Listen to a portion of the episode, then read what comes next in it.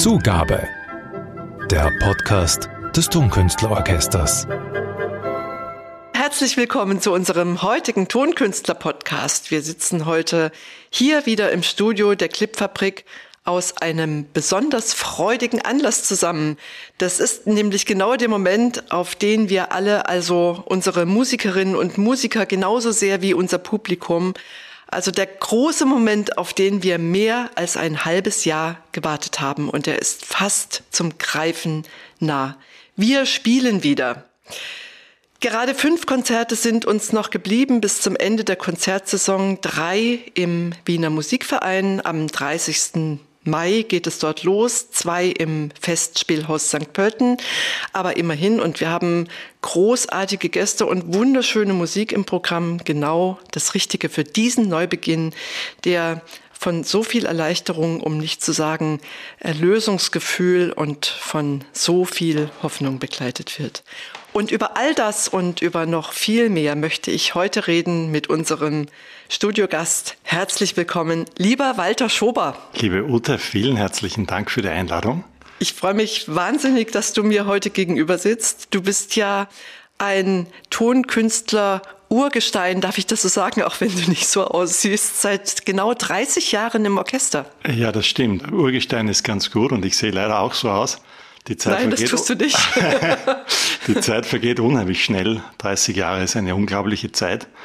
Also ich bin jetzt seit 35 Jahren Profi und 30 Jahre in Wien bzw. Niederösterreich. Seit 1991 im so Tonkünstlerorchester ja. mhm. und auch genauso lange Soloflötist, nehme ich an.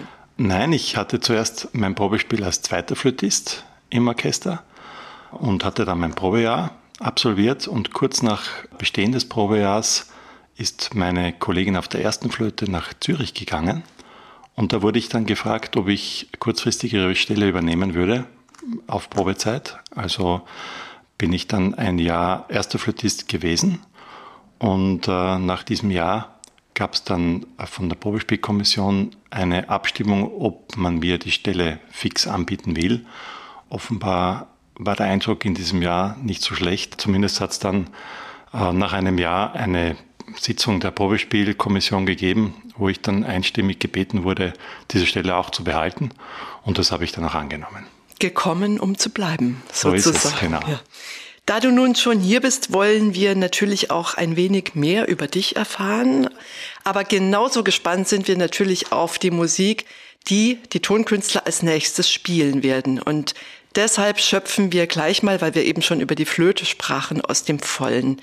In den ersten Konzerten, die wir wieder geben können, vom 30. Mai bis 1. Juni in Wien und in St. Pölten, erklingt nämlich ein Stück, das wir eher selten auf dem Konzertpodium hören und dessen wegen wir dich hier als Berufenen sozusagen vor dem Mikro haben. Das ist die zweite Serenade von Johannes Brahms.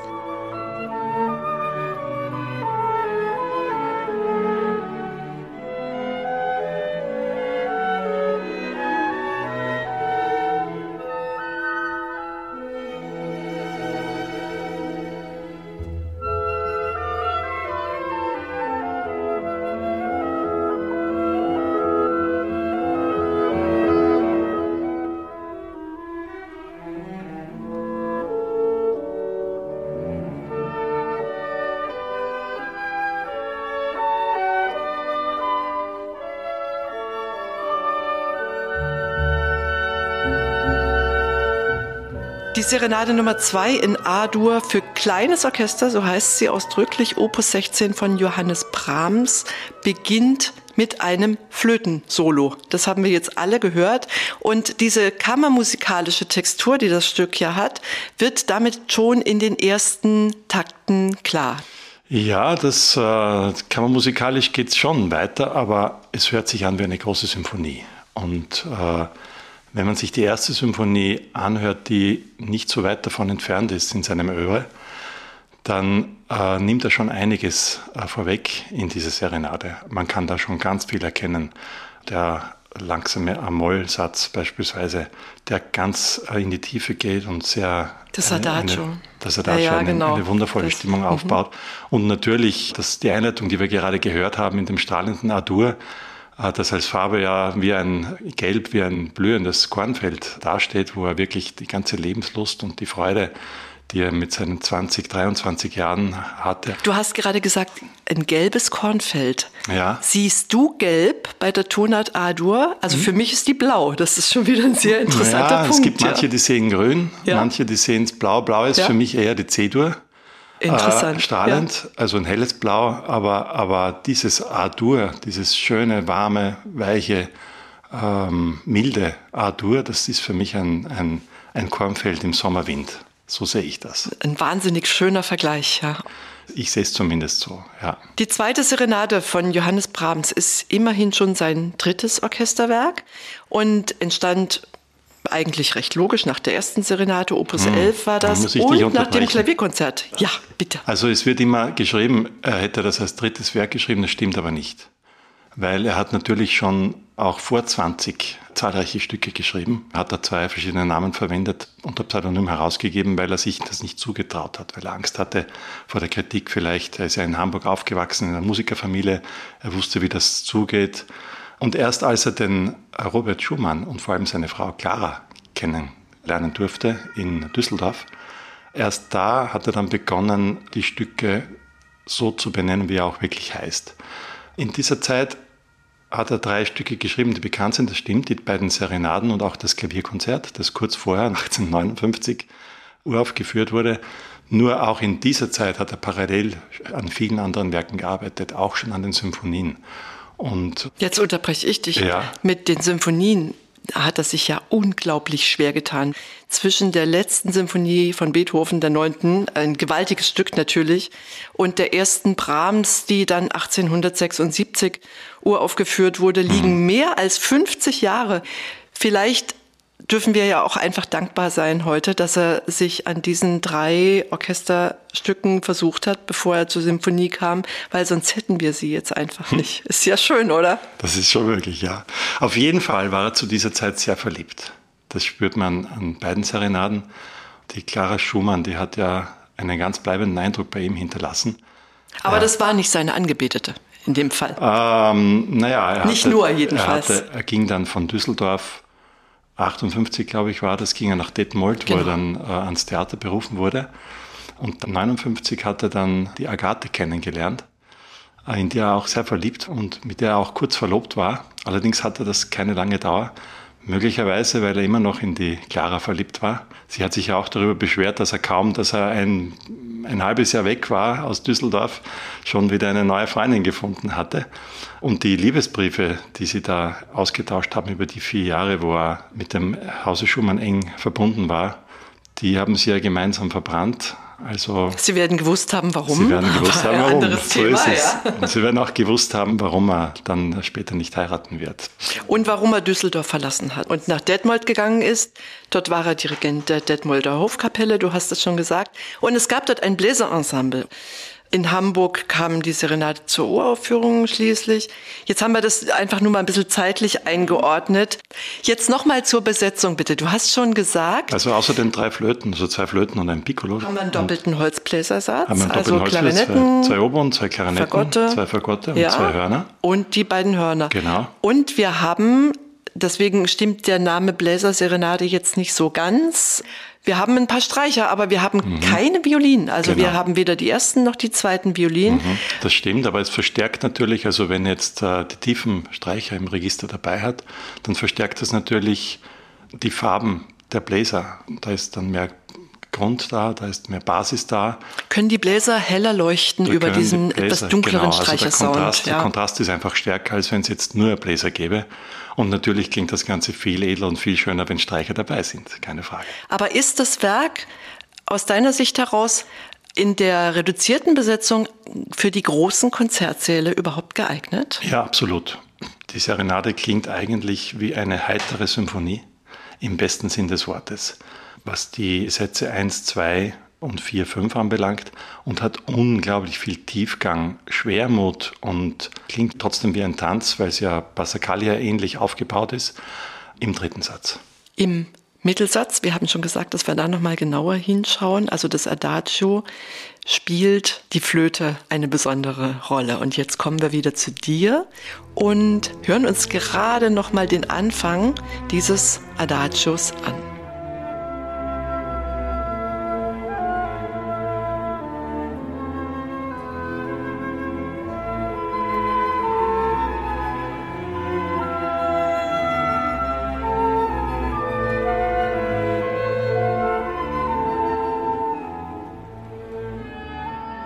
Hört hier deutlich in den tiefen Streichern diesen Zwölf-Achteltakt. Also die Takte gehen in vier, sind aber vier Triolen. Da, da, da, da, da. Man kann das deutlich spüren und diese Passacaglia-Struktur, das ist üblich, also dass man da ein langsames Dreiermetrum nimmt und Brahms hat dann einen Zwölf-Achteltakt darüber gebaut, von der Struktur her. Könnte aus einem Kantatensatz von Johann Sebastian Bach stammen. Dies ist ja auch eine barocke Form, die Passacaglia.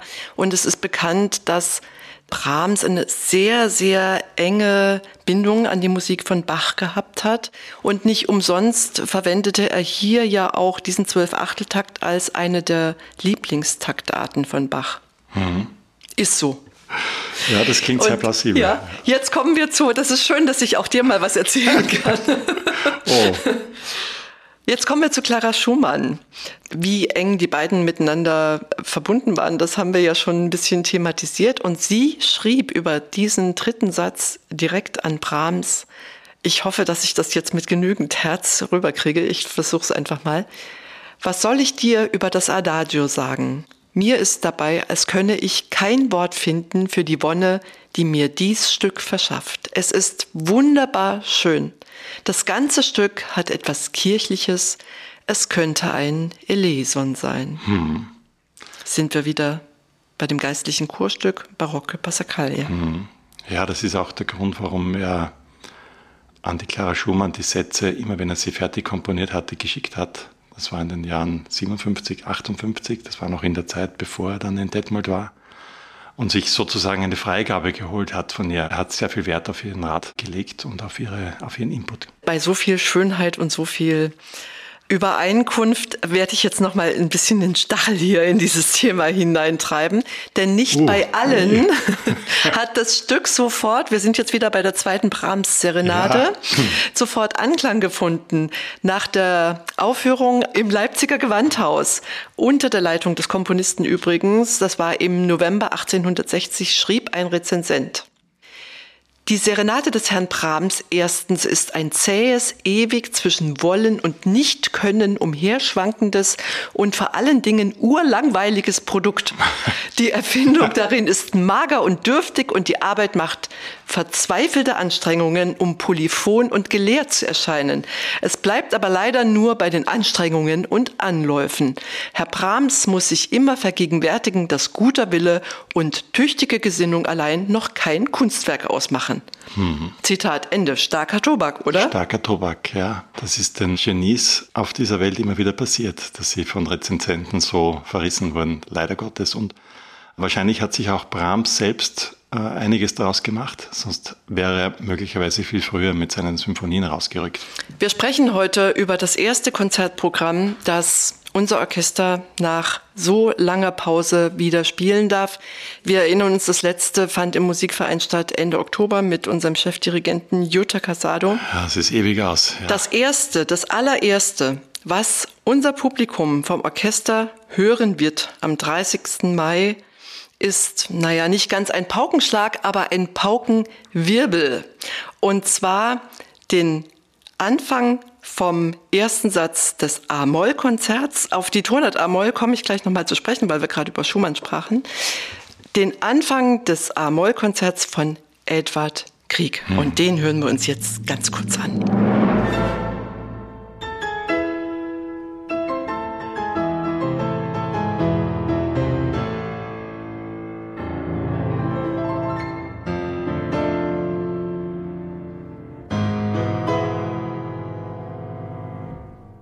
Krieg war im gleichen Alter wie der Johannes Brahms, als er sein Klavierkonzert schrieb, nämlich 25. Und jetzt kommt's, es ist auch sein Opus 16. Wir haben also in diesem Programm. Oh, das ist mir ja, gar nicht das aufgefallen. Ist mir auch heute erst aufgefallen, denn ah. man ist ja betriebsblind. Man schaut dauernd ja. auf diese Setlist und hm. da steht zweimal Opus 16 ja. und beim hundertsten Mal checkt man das dann, ja, zweimal Opus 16 in einem Konzertprogramm von zwei mit 20ern. Das ist unglaublich, ja. ja. Und beide waren in Clara Schumann verliebt. Und wahrscheinlich waren sie nicht die Einzigen. Wahrscheinlich Aber okay. waren sie nicht die Einzigen, so ist es. 1868, das ist der Sommer, in dem dieses Klavierkonzert dann entstand. Es muss ein unerträglich heißer Sommer in Skandinavien gewesen sein. Aber der junge Krieg, was machte er? Nicht etwa Party, nein, er zog sich in einem Seebad in der Nähe von Kopenhagen in ein Sommerhaus, ein Gartenhaus zurück und er komponierte. Er war jung, unerfahren und jetzt kommt nicht der Spruch mit, er brauchte das Geld. Nein, er brauchte Vorbilder. Und er fand sein Vorbild, sein großes Vorbild, nicht nur in der Person von Robert Schumann, sondern auch in dessen Klavierkonzert. Und es ist sicher kein Zufall, dass beide Konzerte in derselben Tonart stehen. Und es ist sicher auch kein Zufall, dass beide Konzerte einen, sagen wir mal, ähnlichen Anfang haben.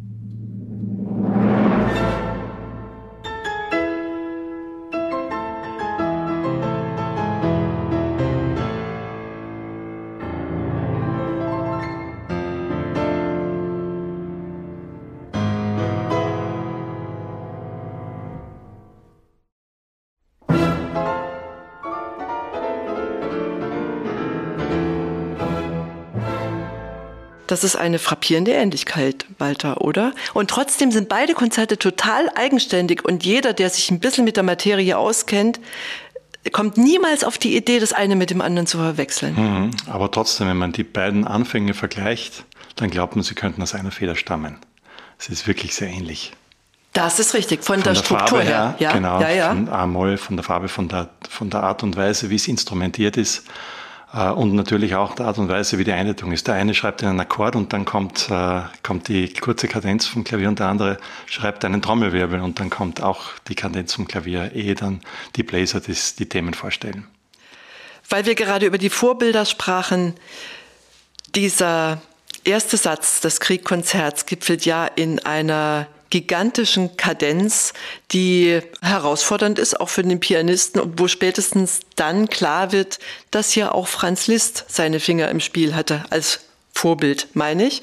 Zunächst als Vorbild und dann wieder als Solist dieses Konzerts, denn ja, er war ja einer der ersten, die das Kriegkonzert aufgeführt Krieg, haben. Der hat das ja überhaupt, 1870 ist er nach Rom er wollte sich sozusagen genau. den Sanctus holen, ob das eh spielbar ist und ob das gut ist, was er so geschrieben hat. Und was hat der List gemacht? Er hat sich hingesetzt hat und hat das gleich mal vom Platz gespielt. Ja, ja und war total begeistert und hat ja. das dann auch aufgeführt und hat aber natürlich schon ihm einige zahlreiche Etzes und Ratschläge gegeben. Also er hat sich da durchaus beeinflussen lassen vom List. Jetzt haben wir so lange übers Klavier geredet. Jetzt reden wir wieder über die Flöte, lieber oh. Walter. Ja. Oh. Also nochmal kurz zum Konzert. Das Stück hat etwa drei gleich lange Sätze. Mhm. Und dann springt es quasi Attacker in den Finalsatz. Finalsatz. Ein kraftvoller, mächtiger Satz, der ja. an den norwegischen, ich weiß jetzt nicht genau, wie man es ausspricht, Holling, Halling, ah, Halling. Ein, Sp ja, ein, Springsatz, ein Springsatz, genau. Ein Springtanz erinnert. Anknüpft, genau. ja, zur, ja. ursprünglich zur Fiedelbegleitung. Mhm. Hier ist die Fiedel natürlich das ganze Dieser dritte Orchester. Satz hat zwei Themen. Das erste Thema wird vom Klavier vorgestellt und das zweite Thema darf dann die Flöte spielen. Richtig, da gibt es so quasi nach der Introduktion, also genau. ungefähr nach drei Minuten, ja. gibt es eine Ruheinsel, wenn man so will. Und da knüpft der Krieg mit einer ganz schlichten, bezaubernd feinen Flötenmelodie nochmal an den zweiten Satz an. Mhm. Das hören wir uns jetzt gerade an.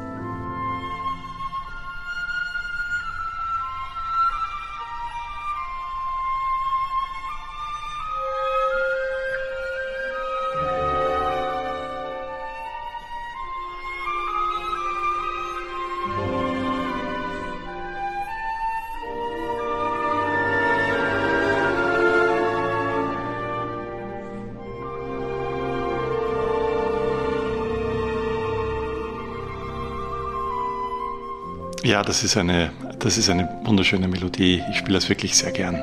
Das ist wirklich ganz bezaubernd, wie er das komponiert hat und geschrieben hat. Das wollte ich dich eh fragen, Walter. Wie spielt sich das Konzert? im, im Zusammenspiel und so vom Musiziergefühl fürs Orchester. Ist das ein Konzert, das man gerne aufführt? Ja, das ja. führt man sehr gerne auf. Das ist wirklich, erstens ist es wunderschön zum Zuhören und dann ist es auch wirklich hervorragend gesetzt. Also es sind wunderschöne Kantilenen drinnen und vom Zusammenspiel ist es sehr angenehm. Es ist ein sehr, sehr schönes Stück. Ich mag es auch sehr gern. Also es mhm. gehört mit zu meinen liebsten Klavierkonzerten ja, eigentlich. Ja, für mich auch. Und überhaupt, wenn es die Sarah Ott spielt. Jetzt hast du mich schon wieder rechts überholt, Walter. Also wir kommen jetzt nochmal zu unseren Gästen. Alice Sarah Ott ist die Solistin dieser Konzerte. Und mit Alice Saraot arbeiten wir ja auch schon lang zusammen. Wir waren zusammen auf Tournee in Japan. Mhm. Das erste Mal hat sie mit uns übrigens musiziert. Das war 2012 in Grafeneck. Ah. An das kann ich mich gar nicht erinnern, aber an die gemeinsamen Sushi-Abende in Japan, wo sie mit uns auf Tournee war, kann ich mich schon erinnern. Es war wirklich immer sehr witzig, lustig und sehr, sehr schön. Sie ist ein ganz toller Mensch. Und eine sehr empfindsame Künstlerin ja. auch. Und ich bin sehr gespannt, wie sie die lyrischen Momente herausholt und zum Schwingen bringt. Denn das ist das, was sie besonders gut kann. So ist es, so sehe ich das auch. Ja, darum freue ich mich schon ganz besonders auf den langsamen Satz und eigentlich auf das ganze Konzert mit ihr. Und ich freue mich auch auf den François Leleu, auch ein Musikant vor dem Herrn, wenn man das so sagen darf. Ein ungemein charismatischer Orchesterleiter, der das Publikum mitreißt mit seiner ja doch sehr vergnügten, kann man sagen, Bühnenpräsenz, auch als Solist. Er spielt ja auch in Play-and-Conduct-Konzerten oft die Oboe selbst. Und auch mit ihm arbeitet das Tonkünstlerorchester schon lang zusammen, nämlich seit 2011, habe ich extra nachgeschaut.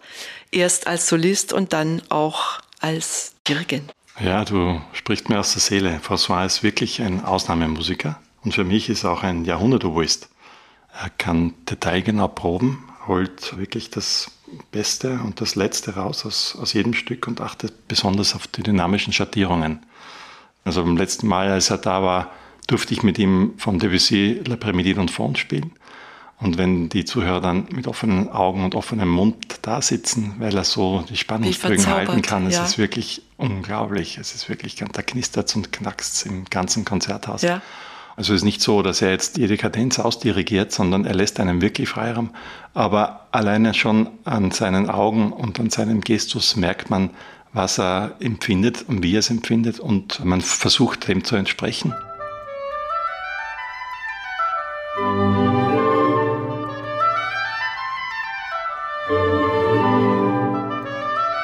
Hast uns ein Stück mitgebracht, das du ausgewählt hast, nicht weil es dein Lieblingsstück ist, sondern weil es besonders gut zu unserem Konzertprogramm passt.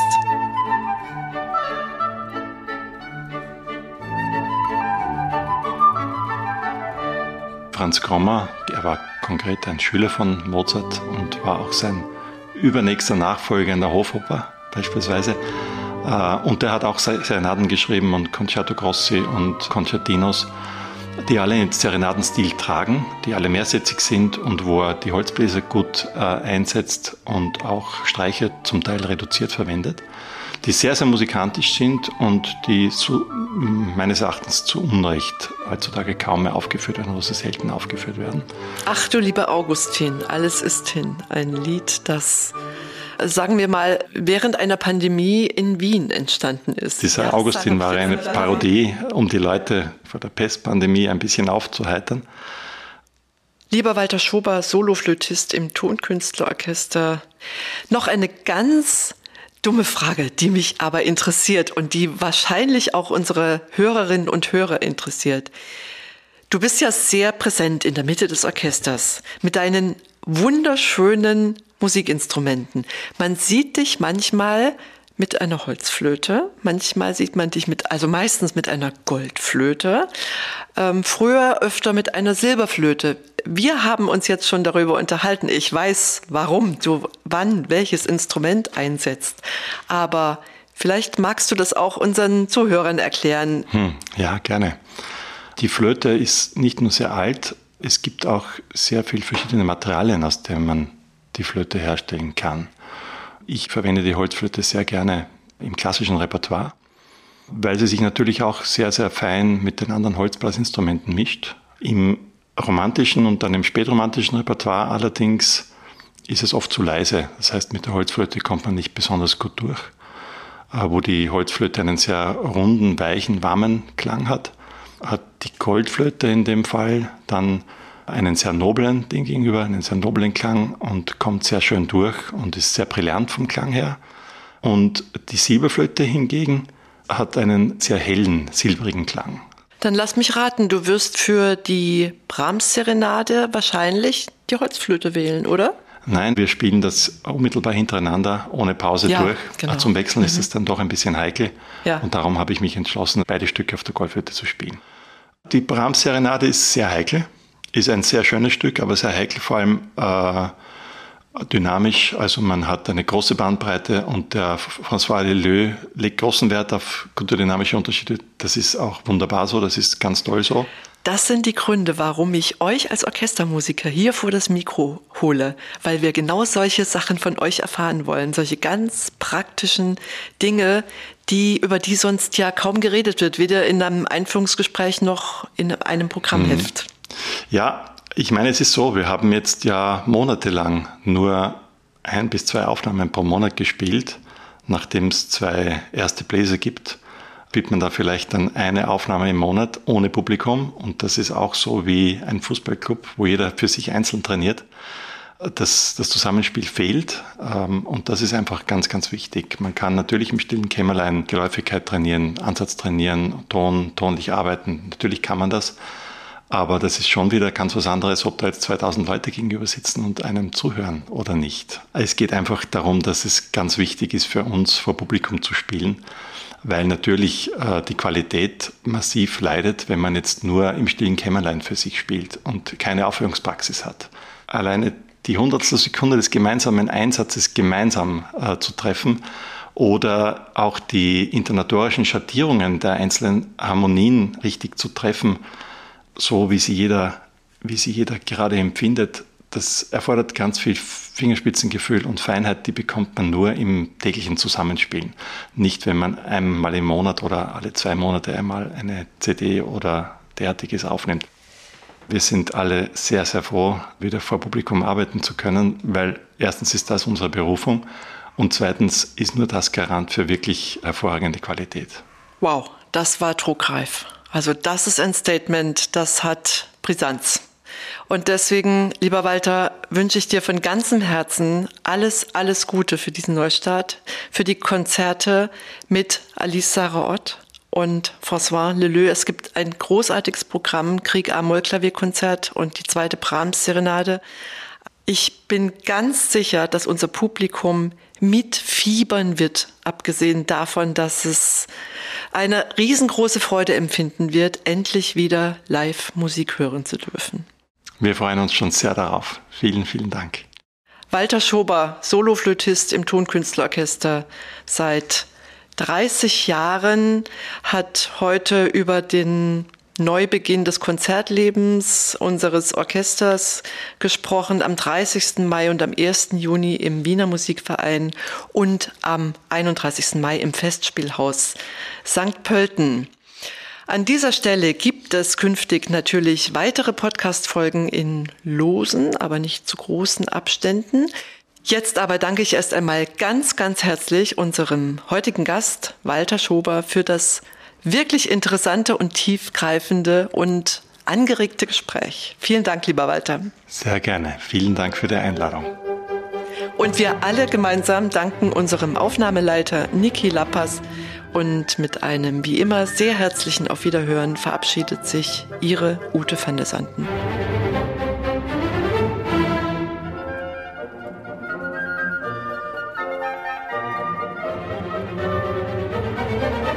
Nach der Aufführung am Leipziger, nach der Aufführung am nach der Aufführung im Leipziger, nochmal, nach der Aufführung im Leipziger Gewandhaus.